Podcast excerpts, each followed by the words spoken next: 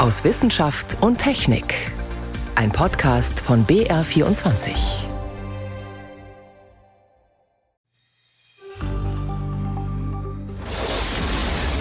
Wie groß? Ein sogenannter globaler Killer. Nichts wird überleben, nicht mal Bakterien. Die Jungs von der Regierung haben uns soeben gebeten, die Welt zu retten. Wir gehen alle drauf, stimmt's? Tja, nicht jeder kann die Welt retten. Im Blockbuster Armageddon hat sich Hollywood vor einigen Jahren ausgemalt, wie man einen gefährlichen Asteroiden sprengen kann, bevor er die Erde zerstört. Die NASA will nun eine etwas weniger spektakuläre Methode testen, dazu später mehr. Außerdem stellen wir Schuhe vor, bei denen das Leder nicht von Tieren stammt, sondern von Pilzen. Doch zuerst fragen wir, wie gut schützt die Corona-Impfung davor, dass man im Krankenhaus landet oder sogar auf der Intensivstation? Das sind drei unserer Themen heute. Am Mikrofon ist David Globig. In den vergangenen Wochen hat sich die Situation auf den Intensivstationen in Deutschland zum Teil dramatisch verschärft. Es sind aber nicht nur ungeimpfte, die in den Kliniken behandelt werden müssen. Besonders bei den über 60-Jährigen ist der Anteil derjenigen, die vollständig gegen Corona geimpft sind, inzwischen erstaunlich groß. Doch wie hoch ist das Risiko tatsächlich, trotz Impfung im Krankenhaus zu landen? Münchner Statistiker haben das jetzt genauer untersucht. Ich habe darüber mit meinem Kollegen Johannes Rostäuscher gesprochen. Er hat sich die Studie angeschaut und war erst einmal überrascht. Ja, tatsächlich, und zwar darüber, dass der Vorteil für die Geimpften immer noch so stark ist, obwohl ja der Impfschutz nachlässt zurzeit. Also zumindest für die vier Wochen, die sich die Statistiker angeschaut haben, von Mitte Oktober bis Mitte November war das der Fall. Und in dieser Zeit ist das Risiko, dass man ins Krankenhaus oder in die Intensivstation kommt, für ungeimpfte bis zu 20 Mal so hoch wie für Geimpfte. Das hat ausgerechnet Göran Kauermann, er ist Statistikprofessor an der LMU München, wie gesagt mit Zahlen von Mitte Oktober bis Mitte November. Und da zeigt sich, dass das relative Risiko eines ungeimpften im Vergleich zu einem geimpften auf der Intensivstation zu landen fast 20 Mal so hoch ist. Da spreche ich von den 18 bis 59-Jährigen. Bei den über 60-Jährigen ist es das Zehnfache im Moment. Also sprich eine Risikoerhöhung um die 900 bis 1000 Prozent. Also nochmal, wer ungeimpft ist, dessen Risiko, dass er auf die Intensivstation kommt, ist, wenn er über 60 ist, ungefähr zehnmal so hoch wie bei einem Geimpften. Und bei den Jüngeren ist dieser errechnete Faktor fast 20. Das basiert auf Zahlen vom Robert Koch Institut. Wie kommt es denn dann, dass immer mehr Geimpfte auf Intensivstationen liegen? Naja, weil es immer mehr Geimpfte gibt, vor allem bei den Älteren. Bei den über 60-Jährigen liegt die Impfquote mittlerweile bei über 86 Prozent. Und wir haben ja immer wieder erklärt, wenn tatsächlich eines Tages 100 Prozent geimpft sein sollten, dann hätten wir erstens natürlich Gott sei Dank viel weniger in den Krankenhäusern. Natürlich nicht null, aber viel weniger. Aber von denen wären alle also 100 Prozent auch geimpft, weil es ja nur noch Geimpfte gibt. Und auch jetzt ist es so, je mehr Geimpfte es gibt, desto höher ist deren Anteil auch in den Krankenhäusern. Nochmal zurück zu den Zahlen der Münchner Statistiker. Die haben ja nicht nur die Intensivstationen untersucht, sondern auch die normale Krankenhauseinweisung, also die Normalstationen, nicht Intensivstationen. Auch da schützt die Impfung immer noch deutlich, wenn auch weniger. Da ist der Faktor bei den Jüngeren etwas über neun. Also das Risiko für die Jüngeren ist ungefähr neunmal so hoch. Bei den Älteren liegt dieser Faktor bei sieben, also das Risiko ist ungefähr siebenmal so hoch. Nicht mehr so drastisch eindeutig wie bei Intensiv, aber immer noch ein starker Faktor. Warum gibt es denn diesen Unterschied zwischen der allgemeinen Hospitalisierung und den Intensivstationen? Also die Impfung schützt ja nie zu 100 Prozent. Das war von Anfang an klar. Sie schützt, grob vereinfacht gesagt, immer am stärksten vor tödlichem Verlauf, vor Tod, am zweitstärksten vor schwerem Verlauf, am drittstärksten vor Symptomen, am viertstärksten vor Ansteckung. Das ist jetzt natürlich ganz grob vereinfacht gesagt. Und da kommen jetzt zwei Faktoren dazu. Delta hat diese aufgezählten Schutzwirkungen jeweils verringert, also die Delta-Variante, und der Impfschutz lässt ja doch ganz schön stark nach. Ja, dieser nachlassende Impfschutz, der ist ja jetzt erst Thema geworden. Genau, und davon sind Ältere doppelt betroffen, weil sie von Haus aus weniger Immunschutz entwickelt haben. Sie haben einfach den älteren Organismus und meistens waren es ja die Älteren, die als Erste geimpft worden sind. Also lässt es auch bei denen besonders früh und jetzt besonders stark nach. Aber nochmal, die Impfung hat sogar jetzt bei diesem nachlassenden Impfschutz noch einen sehr, sehr großen Schutzeffekt vor schweren Verläufen, vor Intensivstationen mit dem Faktor 10 bis 20. Göran Kauermann schätzt diesen Faktor nochmal ein. Ich erinnere mich noch, als wir die ersten Varianten hatten, kursierten äh, dann die Medien mit dem Statement, die neue Variante ist 60 Prozent tödlicher. Ja? Also ein Faktor 1,6, das hat alle umgetrieben. Inzwischen haben wir hier bei den Vergleich der Ungeimpften zu den Impften einen Faktor um die 10, also 7 bis 9 bei der Hospitalisierung oder 10 bis 20 bei der Aufnahme auf der Intensivstation. Und das treibt irgendwie keinen mehr um, zumindest nicht von den Ungeimpften. Das ist aus meiner Sicht nicht so ganz die richtige Risikowahrnehmung bei den entsprechenden Gruppen. Aber die Impfung schützt ja nicht davor, dass man das Virus weitergibt. Nein, also wenn ich als Geimpfter selbst mich infiziere und nicht krank werde, bin ich nach dem, was man jetzt weiß, deutlich kürzer infektiös, aber ich bin es auch und kann damit auch Teil vom Infektionsgeschehen sein. Der Booster, also die dritte Impfung, das verbessert das jetzt wieder, nachdem was man bisher weiß, sogar sehr effektiv für die ersten zwei Monate. Aber auch der Geboosterte wird nie ganz ansteckungssteril sozusagen sein. Was ist denn Ihr Fazit nach den ganzen Erkenntnissen der Statistiker und diesen Zahlen? Eigentlich ganz simpel, impfen lassen und boostern lassen, so schnell wie es halt geht. Es gibt ja nach wie vor diese Idee, wir könnten uns auf natürlichem Weg schützen. Dieses berühmte Durchlaufen lassen der Infektion, bis dann alle quasi genesen sind. Jetzt ist die Infektionssterblichkeitsrate immer noch bei ungefähr einem Prozent. Und dann würde jetzt ganz grob gerechnet von den jetzt noch ungeimpften, also jeder Hundertste, 1% sterben. Da gibt es verschiedene Rechnungen, weil sich das auch wieder bremst und so weiter.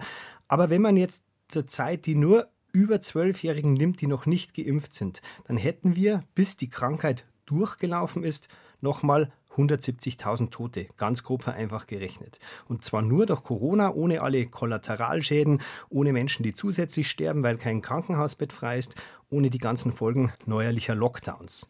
Klar, das ist eine sehr grob vereinfachte Rechnung, aber ungefähr in dieser Größenordnung wird es liegen. Johannes Rostäuscher war das über eine statistische Untersuchung, wie gut die Corona-Impfung nach wie vor schützt.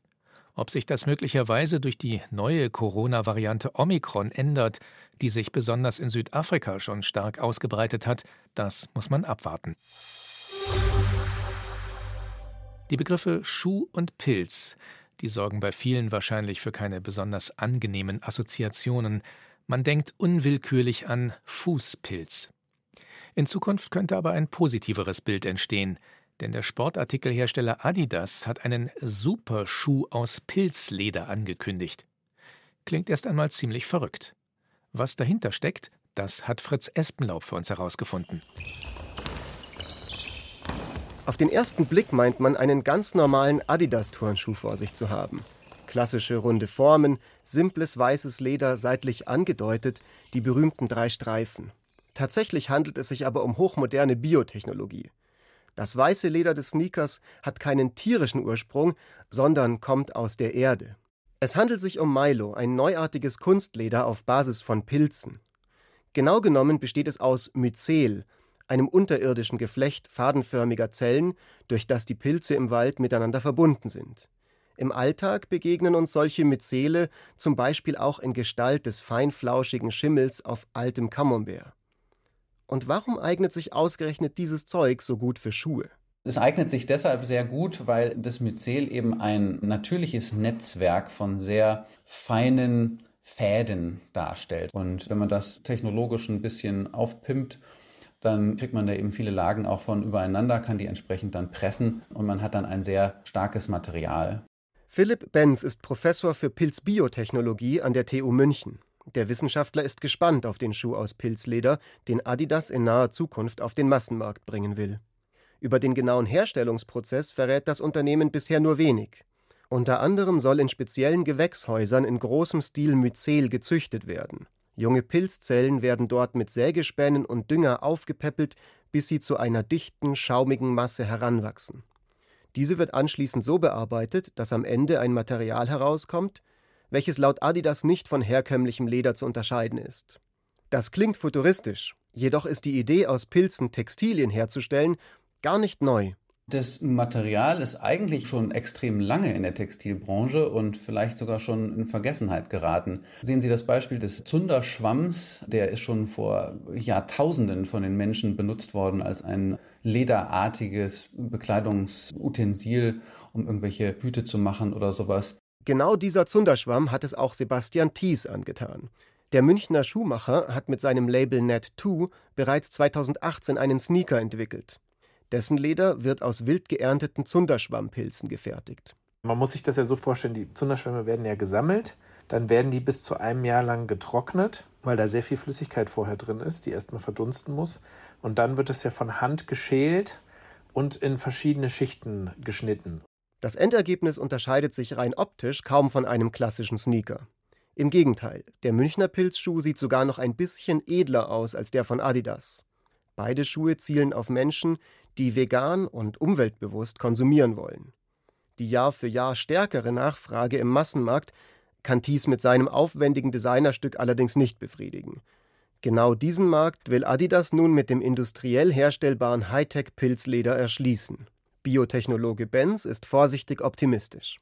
Ich sehe da schon das Potenzial drin für die Zukunft. Da muss allerdings noch einiges passieren, was eben Technologiefortschritt angeht, damit es dann auch in so großen Margen produziert werden kann, dass es zum einen auch preislich attraktiv wird und zum anderen dann auch wirklich für den großen Markt verfügbar ist. Sportschuhe aus Pilzleder, das war ein Beitrag von Fritz Espenlaub.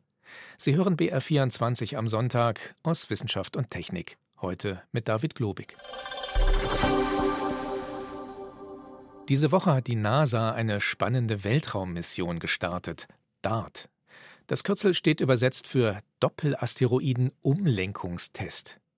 Die Mission erinnert so ein bisschen an den bekannten Hollywood-Blockbuster Armageddon. In dem fliegt ein Team rund um Bruce Willis mit einem Space Shuttle zu einem Asteroiden. Der ist auf Kollisionskurs mit der Erde.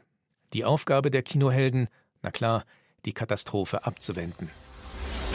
Es waren Teile eines Asteroiden. Der neue, von dem Sie sprechen. Wie groß? Ein sogenannter globaler Killer. Nichts wird überleben. Nicht mal Bakterien. Die Jungs von der Regierung haben uns soeben gebeten, die Welt zu retten. Jede Menge spektakuläre Bilder für die große Leinwand. Und jetzt also die DART-Mission. Frage an meinen Kollegen Stefan Geier. Will die NASA etwa Hollywood kopieren? Es klingt tatsächlich ein bisschen größenwahnsinnig, aber es ist eine ernst gemeinte Wissenschaftsmission. Ja, diese Sonde, die jetzt seit Mittwoch auf dem Weg ist, die hat eine weite Strecke vor sich, soll in ungefähr elf Monaten am Ziel ankommen.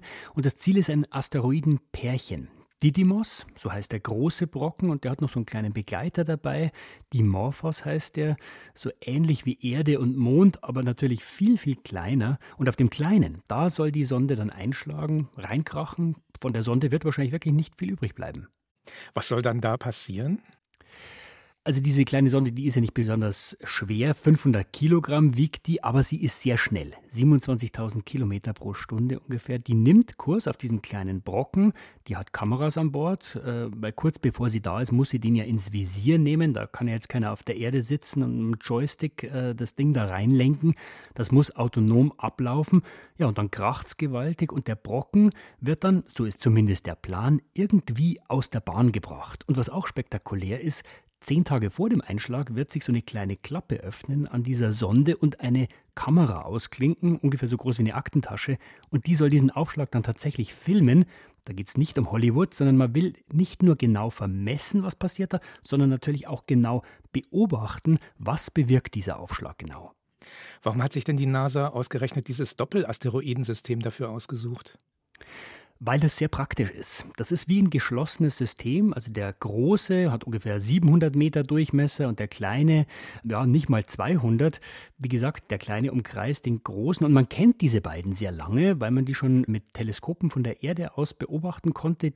Auf ihrem Weg um die Sonne kommen die der Erde recht nah und man weiß genau, wie lang braucht der kleine, bis er den großen einmal umkreist. Das sind ungefähr zwölf Stunden. Und weil man dieses Zwillingspärchen eben so gut kennt, kann man dann auch gut schauen, was verändert sich denn nach dem Aufschlag? Ja, und was könnte sich dadurch verändern? Hoffentlich die Umlaufbahn des Kleinen um den Großen dauert, wie gesagt, knapp zwölf Stunden. Und wenn jetzt diese Sonde da reinkracht, dann, so haben es zumindest die Ingenieure vorher berechnet, soll sich diese Bahn des Kleinen verändern. Der Kreis dann ein bisschen schneller, ist ein paar Minuten schneller. Und damit kann man dann, muss man viel Mathematik anwenden und Bahnberechnungen, kann man dann zurückrechnen, was hat die Sonde jetzt genau bewirkt. Also es geht ja darum, dass wir Asteroiden, die möglicherweise auf der Erde einschlagen könnten, von ihrer Bahn abbringen. Was lernen wir dafür von dieser Mission? Ja, im besten Fall eben genau das. Wenn so ein Brocken mal auf die Erde zukommt, äh, es gibt sehr viele Details, die man da berücksichtigen muss. Aber man muss ja ganz klar sagen, vieles von dem, was da passiert, weiß man nicht, wenn man da jetzt einschlägt. Ja? Weil der Grund ist, diese Asteroiden sind sehr unterschiedlich. Also die bestehen aus unterschiedlichem Material, haben auch eine ganz komische Form, die sind jetzt nicht perfekt rund. Deswegen braucht man eben so ein Experiment. Und dann hat man eben hoffentlich mal mehr Ahnung, ja, was ist denn zu tun, wenn echt mal Gefahr droht, wenn so ein Ding auf uns zukommt. Da muss man jetzt nicht äh, wie in Hollywood eine Atombombe raufbringen und vergraben und zünden. Wenn es jetzt blöd läuft, könnte es dann auch passieren, dass wir diese Asteroiden erst auf Kollisionskurs mit der Erde bringen?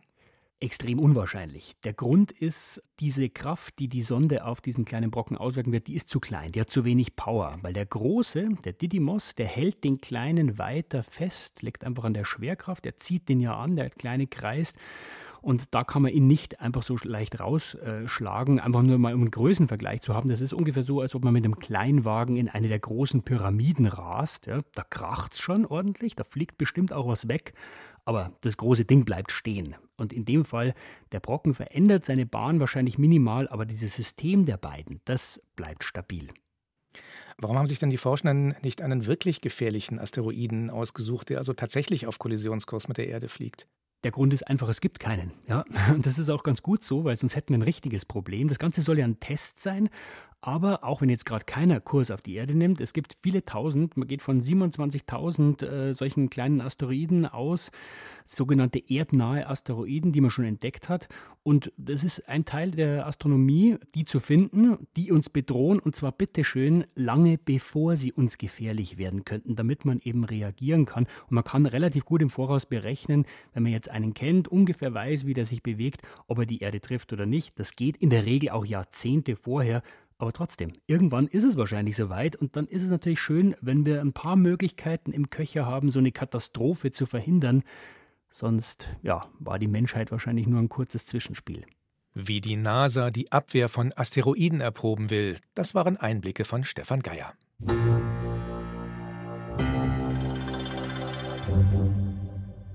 Wir bleiben beim Thema Weltraum. Seit mehr als drei Jahrzehnten kreist das Hubble-Teleskop um die Erde und liefert faszinierende Bilder aus den Tiefen des Weltalls.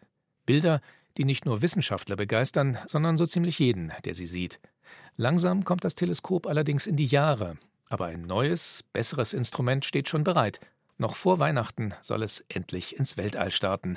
Mehr dazu von Sebastian Kirschner. 18 Spiegelsegmente, die zusammengesetzt eine 25 Quadratmeter golden glänzende Fläche ergeben montiert auf einen Sonnenschild so groß wie ein Tennisplatz. Ein bisschen erinnert das James Webb Weltraumteleskop damit an ein Raumschiff aus einem Science-Fiction-Film. Und ganz falsch ist das auch nicht. Es wird das größte und leistungsfähigste Teleskop sein, das je ins All gestartet ist.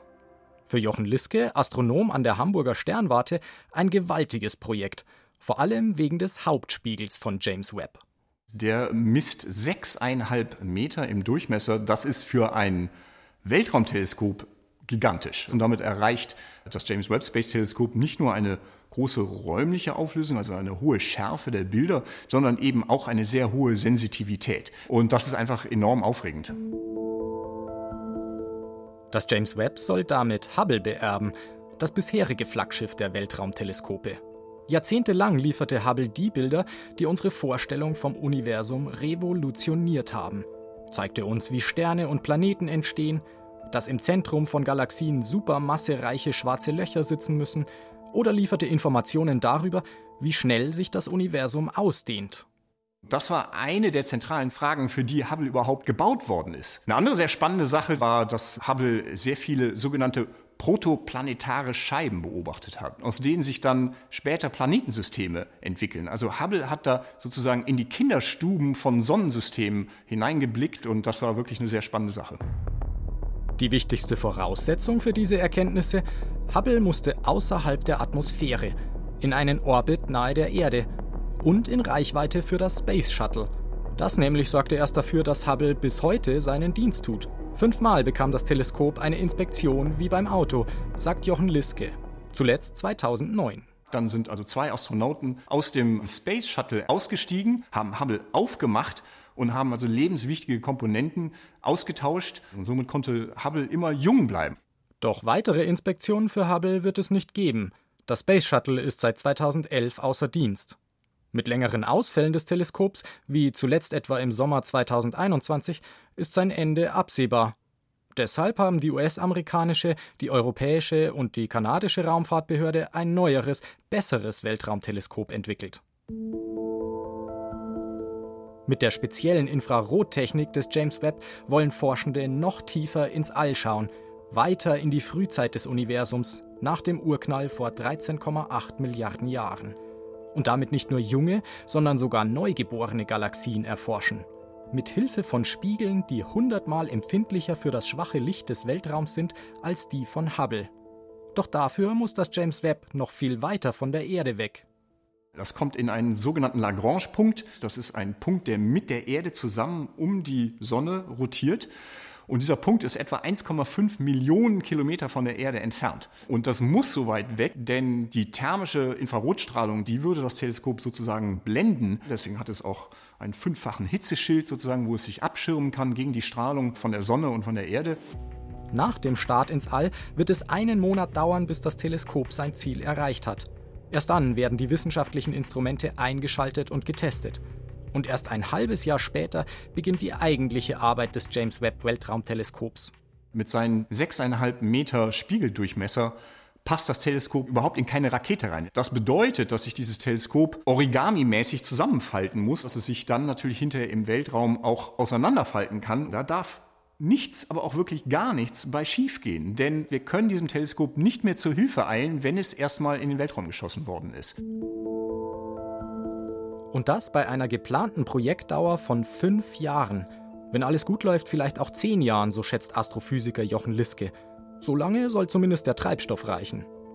Die Erwartungen an das James Webb sind also hoch. Wann sind die ersten Sterne und Galaxien entstanden?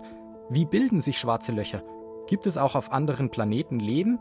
Auch wenn das neue Superteleskop damit oft als Nachfolger von Hubble bezeichnet wird, ausrangiert wird das Hubble-Weltraumteleskop deswegen aber nicht weil die wissenschaftlichen Instrumente im Laufe der Zeit ausgetauscht worden sind, ist Hubble heute besser noch als vor 30 Jahren. Also äh, das aktiv abzuschalten würde nicht so wahnsinnig viel Sinn machen. Darüber hinaus kann Hubble im UV-Bereich beobachten, was James Webb überhaupt nicht wird tun können. Die Idee ist, dass Hubble und James Webb sich gegenseitig ergänzen. Und das wollen Forscher natürlich noch so lange wie möglich nutzen. Über das James Webb Weltraumteleskop berichtete Sebastian Kirschner. Wenn Sie mehr über dieses Teleskop erfahren und es auch mal sehen wollen, das können Sie in der Sendung Gut zu wissen. Sie finden sie in der BR Mediathek. So viel für heute aus Wissenschaft und Technik. Am Mikrofon war David Globig.